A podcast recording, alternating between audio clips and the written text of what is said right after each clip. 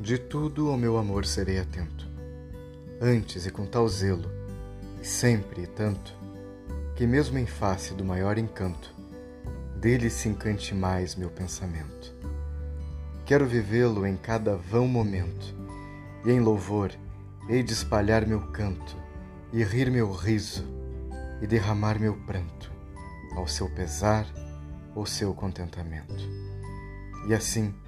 quando mais tarde me procure, quem sabe a morte, angústia de quem vive, quem sabe a solidão, fim de quem ama,